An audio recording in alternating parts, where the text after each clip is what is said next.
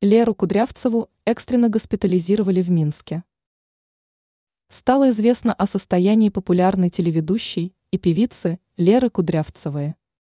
Состояние звезды резко ухудшилось из-за пневмонии, поэтому ее пришлось госпитализировать в белорусской столице.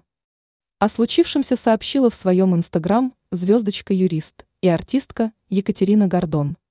Это значит, что композицию «Прим» Ред «Дамы за 30» К сожалению, мы споем вам отсюда. С сожалением рассказала в виде Гордон, имея в виду больницу, куда положили Кудравцеву. Она подтвердила, что Лере Кудрявцевой поставили диагноз пневмония, телеведущая чувствует себя плохо.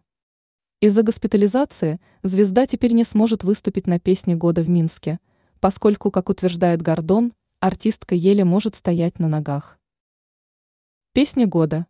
Напомним, что традиционный концерт «Песня года» состоится в Минске в это воскресенье.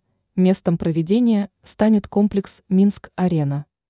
Вести мероприятие должны были Сергей Лазарев и Лера Кудрявцева. Звездочка – социальная сеть, принадлежащая признанной экстремистской и запрещенной в РФ корпорации МЭТА.